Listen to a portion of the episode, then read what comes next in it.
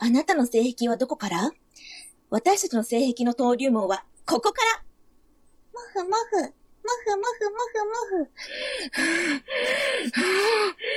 もふ。おー、グッスメそんな私は茶色のフェチから。どうも、茶色マンです。こんにちは私は、ピンクのフェチから、ダーです。皆さんいかがお過ごしですか？楠田ゆり子です。私の登竜門、私の性癖は、黄色。フェッチは黄色。ミカです。フェチなんてあらしまへんがな。嘘やで。私の性癖の登竜門は、パーティーカラー。ごめん。昨夜です。この番組は、自らの性癖の始まりを赤裸々に暴露し、皆様の新しい性癖の扉をこじ開けようと試みる、女子4人による番組です。みんな失敗しましたよね。え、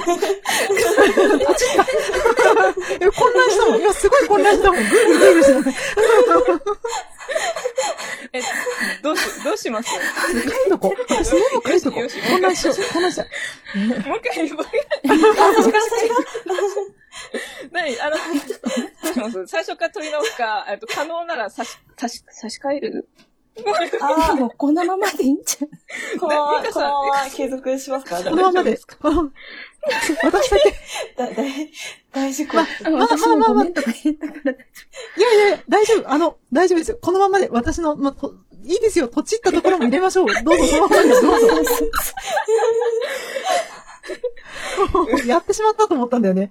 混乱したもん。私今一瞬喋りながら、ディスコードで混乱したってことかなと思って。ぐるぐるしちゃってさ。えフェチってと思って、性癖は、フェチは、なんやねんって感じだった。はいごめんなさい。はい。皆さん、この混沌とした始まりから、あの、はじ始まりから始まりましたが、カオスだ。今回のテーマは、正規の鳥ボです。はい。はい。うんこの、この作品から性癖が始まったみたそですね。いうな感じでそんないいんですか感じで、まあ、順々に紹介していく感じで、ですね。え、はい。はい。はい。では。あの、最初の自己紹介順で、私から、はい。はい。えっと、まあ、私の性癖は、まあ、つまり、つ、まあ、まあ、まあ、並んで。私の性癖はですね、まあ、あの、獣人外萌えですね。まあ、私の、その、まあ、その、きっかけっていうか、まあ、ここからかなっていうのは、まあ、2作品ありまして、ほえー一つが、えっ、と、はいレジェンズ、蘇る竜王伝説と、えっ、と、うんもう一つが、うんうん陰陽対戦記っていうアニメですねで、どちらうんも、はい。えっ、とね、たまごっちとデジモンの作った、企画した、えっ、と、ビズっていう、おもちゃを、うんうん。なんかそういうメーカーでいいんですかね。が、原作のうんうん玩具反則アニメになります。で、やってた時期が2004年から2005年に放送してたんですけど、そうですね、両方とも、うんもう、子供たちとモンスターたち、モンスターの、この、デジモン、まあ、要するにデジモンみたいな感じなんですけど、そういう、まあ、出会いから始まり、出会い、戦い、友情、まあ、いろいろ、みたいな感じの作品なんですね、ざっくり言うと。うん。うんうんうん。うんね両方とも同じような時期にやってまして、で、えっ、とですね、まあ、とりあえずあの、作品を紹介しますと、まず、レジェンズの方はですね、とテレ、えっと、フジテレビ系列の日曜日の朝にやってまして、あの、監督は、あの、ギャグ漫画日和とか、あの、フルーツバスケットなどで有名な、あの、大地秋太郎監督が作ってらっしゃって、へー。うん。で、まあ、声優さんも結構豪華で、えっと、岡田明美さんとか、井上和彦さんとか、そういう方が出てらっしゃるアニメで、えっとですね、ざっくりした、あのーあらすじなんですけど、まあ、あの、アニメの舞台がニューヨークで、主人公の男の子、シュウが、えっ、と、おもちゃのメーカーで働くお父さんからもらった、そういう、まあよくあるその、モンスターたちとなんか、仲良くなるそのアイテムをおもちゃだと思って使ったら、なんかある日レジェンズっていう伝説のモンスターを蘇らせちゃうっていう話なんですよ。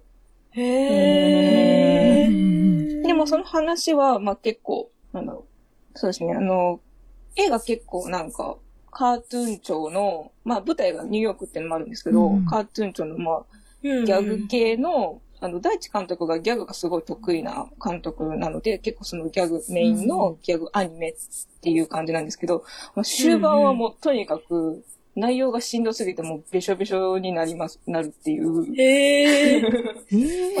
正直もう、人外萌えとか獣を抜きにしてもかなりの私の中では神アニメになりましたね。へー。で、もう一個が、まあ、陰陽対戦記。そっちは、うんまあ、テレ東系の木曜日の夕方ぐらいにやってて、えーっと、うん監督が、あの、今のプリリーズシリーズとかで有名の、あの、菱田正和監督ですかね。で、まあ、あ、出てた声優さんも、まあ、福山潤さんとか、ゆかなさんとか、うんのとまみさんとかう、結構あの、ちょい役でも結構有名な人が、多分、そこそこ、まだキャリアが初期あたりなのかな結構出てる方が多くて。で、こちらも。まあ、玩具アニメなどで、えーっと、まあ、その、なんていうのかね、そのアイテムで、その式紙ですね、その出てくるモンスターたちは、まあ、式紙っていう存在なんですけど、うん式紙と契約して、もうその、アイテムを使って一緒に戦うっていう。で、あらたくしたあらすじが、まあ、中学生の主人公の立花陸くんが、まあ、ある日ちょっと敵に襲われ、まあ、ざっくりと襲われて、そのなんか神社に祀ってあった、そのおもちゃの、まあ、アイテムなんですよね。それを使って、まあ、式紙を契約召喚して、ん敵と戦うっていう話で。で、こっちの方は、まあ、あの、レジェンズに比べるとだいぶ本当に少年漫画の王道な感じの流れうんなんですけど、で、もうそれプラス、あの、菱田監督ってちょっと変な、これを子供向けでやるのかみたいな、ノリをぶっ込んでくる タイプの、なんか、へー。うん、感じの、そうですね、なんか、例を挙げると、まあ、夕方に、幼女と獣少女の割とガチめな職種、吸い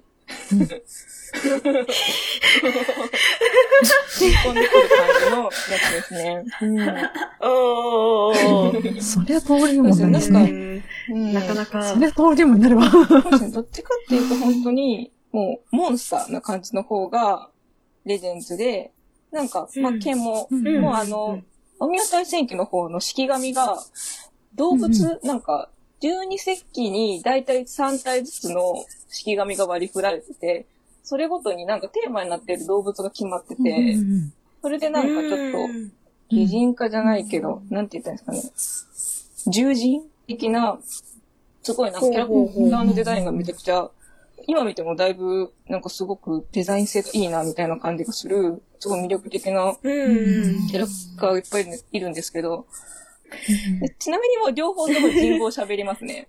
レジェンズも、ほうほうほうほうほうほう。はい。うんそうですね。そこはポケモンとはまた違うんですねそうそうそう。。まあデジモンに近い感じなので、ううんん。まあ結構、もしかしたら遊んだことある人もいるかなって思いますね。それこそ本当に見てる感じ、うんまあ、本当に、とにかくやっぱなんか、かっこいいんですよね、モンスターたちとかが。なんか、まあレジェンズは比較的本当に、だいぶあの、人感がないのがいっぱい出てくるので、もうそういう、うんなんて言ったらいいんだろうな。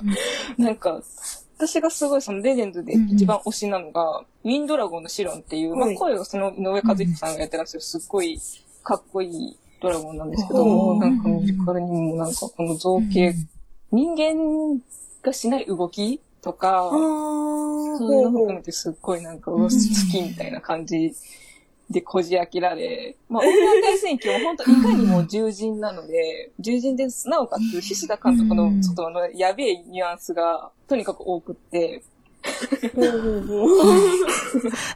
れ別側面で。そうですね。もう本当に、まあ、話の本筋はちゃんとしっかりはしてるんですけど、横道それた時の頭のおかしい回とか、はい。なんかあんまりね、メインのキャラクターには言えなかったんですけど、あの、うんすごい、もうエッチな感じのすごい可愛い式紙とかも結構いて、へなんかちょっとやる時代を間違えたかなっていう感じのおすすめの作品ですね。おー。なんか今画像検索してたら。私も見てたんですけど、確かに、これはちょっと、ゲモナーにグッときますね。確かにね、結構む昔のね、16年とか17年くらい前のアニメじゃないですか。確かに早かったですね、ちょっとそうですね。ね。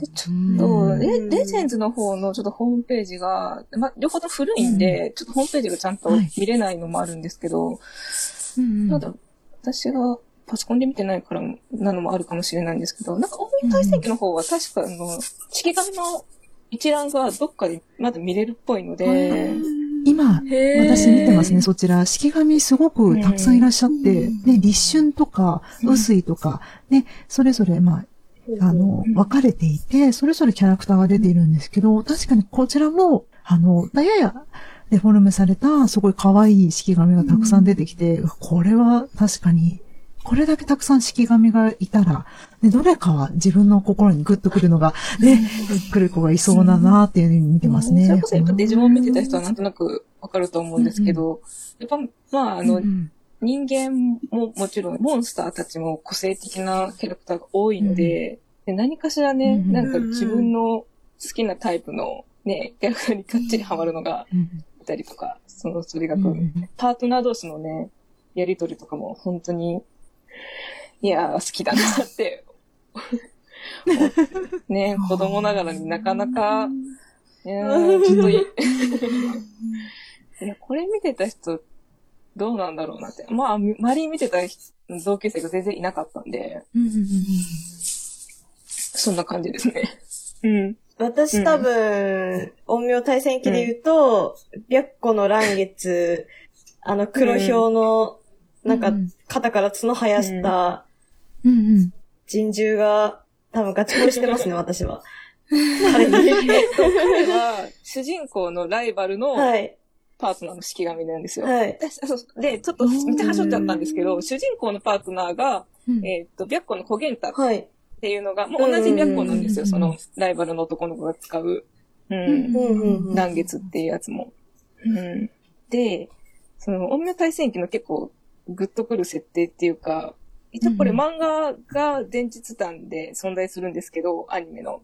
それの主人公の、うんまた別の、えー、名字忘れちゃった、ヤクモくんっていう男の子がいるんですけど、その彼の、はい。が、その、えーアニメ版のリックくんの前の小玄太の契約してる男の子で、で、なんかあの、ゴミの対戦機の設定で、一回契約してる状態で、契約を解除したり、式紙が倒されると、もう二度と契約ができないっていうのがあるんですよ。へー。悲しい。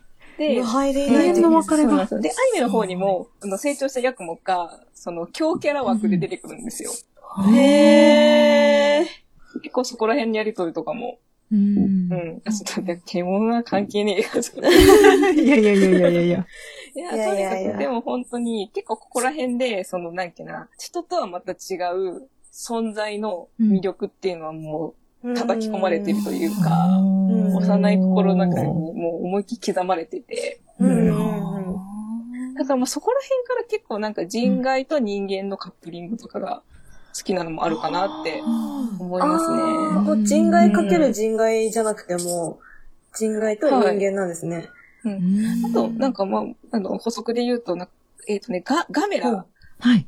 ガメラのイはいリスコ、イリスコインリンだったかな、うん。それも結構、その、うん。私のその人外、はいガメラ3イリス覚醒ってやつがあるんですけど、それも結構その人外かける人間のうん影響は結構受けてますね。うん。平成ガメラシリーズの第3作品なんですね。1999年の作品ですかね。そうですね。あ、そうそう。突然ちょっと特撮の話をして申し訳ないんですけど。なんか、前田愛さんが演じてた役がう、ん怪獣を拾うっていうか、へー。うん。あの、ガンビラと戦う。はいああ、ええなんか、調べたんですよ。多分イリスこ、こいつなのかなって、めちゃくちゃグロくないですか、そうなんですよね。これを本当に、はい。小学生の時になぜかなんかゴジラじゃなくてガメラをすごい一生懸命見てて。時期があって、うんちなみにめちゃくちゃ駆け出しの仲間由紀恵が出てへます。気になはいはいる。めちゃくちゃちょい役で出てます。え、1999年ですか？そうですね。そのくらいのですよね。え、ちょっと、ぐらいの。えー、レンタルショップあったら見てみますね。あの、アマゾンプライムビデオで、あの、うん買って、えーガメラすぐ見れますね。購入すると。おーレンタルできるので、うんうん。うん見れるようですね。まあ、私は、こんな感じですかね。なんか、どうで、どうですかっていうか。うん今お話聞いてて、陰陽大戦記のホームページ見てたら、私ね、グッとくるキャラクターがいたんで、ちょっと聞きたいんですけど、あの、草加の黒市っていう、ドーベルマンみたいな見た目の人がいるんですよ。そう。第47話に出てくるっていうことで、それがね、ちょっと見た目、え、この、キャラデザの人がすごく上手ってか、可愛いじゃないですか。絵がすっごい可愛くて今見て。うん。もうちょっとあの、予習で見てたんですけど、リメイクしないかなって思って。あー、ね、今ちょっとリメイクする作品が多いから、はいね、そうしたらいいですね。うんこの鎧かっこいい。うん、ね。いいですね素敵なんですよ。しかもなんかよく見ると、こう、あの、ね、着物的なもの着崩してるんですけど、なんでしょうね、ちょっと、あの、字がちょっとね、飛車とか書いてあるから、将棋の駒の、あれが書いてあって、このね、黒市がね、ちょっとかっこよくてですね、やだ、黒市かっこいいと思ったんですけど、第47話で結構後ろの方に出てくるんだなと思いながら見てました。うん。着流し方が銀さんみたいですよね。そうですね、確かに、本当だ。確かに、うん。そうですね。えっと、アニメの方を見てる感じそうですね。今、アニメの、今ね、あの、画像をディスコードの方に送りました。画像とかリンクを送りました。あの、公式サイトの、その、そうですね。こうんの知識が、あ、あ、そうだ、そうそうそう、このページのなんかレジェンズ47話のって結構最後らへん。最後ら辺ですよね。うんだからすごいびっくりして。あとなんかレジェンズも、あれなんですね。今、あの、画像とかいろいろちょっと調べたんですけど、もしかしてね、あの、小さくなったりするんですか？この、あ、。そうなんですよ。あの、うん。へー。えっ、と、ウィンドラゴンのシロンだけが、うんうん。ハムスターみたいになっちゃうんですよ。かわいいね。急に、急にマスコット的にな。んか、一応ちょっと、めちゃくちゃはしょった説明に、あ、そう、こう、はしょるんじゃなかったな。あの、ソウルドールっていう決勝に、うんえっ、とね、太古の昔に、レジェンズって呼ばれる、レッツゴーモンスターたちの、レジェンズ王っていうでっかい戦いがあって、で、それでみんななんか、多分力をなくしちゃったのかななんかね、ソウルドールっていう決勝体になっちゃうんですよ。なっちゃったんですけど、それをうん。蘇らせることによってな召喚するっていうおもちゃの設定なんですよ。で、なん、なんでかちょっと忘れちゃったんですけど、そのアニメの設定だけで、そのウィンドラゴンのシロンは、主人公にネズネズッチュって呼ばれる、なんかハムスターみたいになっちゃうんですよね。ああ、だからなんだ。なんかあの画像で、あの、調べていたら、その、あの、公式のチャンネルの方で、あのうん、公式チャンネルの画像の方でね、あの、小さくなってたから、あれ？んもうしちゃったのかなと思って今聞いてみたんですけど、なるほど、なるほど。バンダイビジュアルさんのチャンネルで見れるんですね、こちらね。そうですね。えっと、バンダイビジュアルさんで、バンダイチャンネルさん両ですかね。方とも、バンダイチャンネルさんで、両方とも見れますね。そうなんだ。いないんかですね。見放題うんのコース？を、ん。あれまするとなんか両方とも全話見れるっぽいですね。今1話だけ無料でうんうんうん。見見れるっぽいので。あ、そうそう、レジェンズもう一人なんかあの、シロンのついになる。ドラゴンのランシーンっていううん。黒いのがいるんですよ。はい、はい。おほう。そいつもかっこよくて、黒いな。ああ、いるいる黒いの。うん敵側に。いやー、ほうほうでもちょっと、もうそいつが終盤、あんなことになるなんてっていう感じなんで。気になる。どうなっちゃうんだ。ですね。でもまあ、レジェンズは、そう、他にも、まあ、なんだろうな。あ、でもレーン、ちょっとネタバレなんか喋れ。いやー、でもめちゃくちゃ、どうし、喋れりな。いや、でも、な、なんだろう、やっぱなんか、どうしてもなんか昔やってたやつだと、やっぱデジモンがすごくやっぱなんか見てた人も多いし、注目されがち。で、私もまあもちろんデジモン大好きなんですけど、やっぱなんかレジェンズはすごい、いい作品なので。おー。わ、ちょっと古いからな。さ、わ、よ、さ、わ、わ、わ、わ、わ、わ、わ、わ、騒ぎますけど、何か？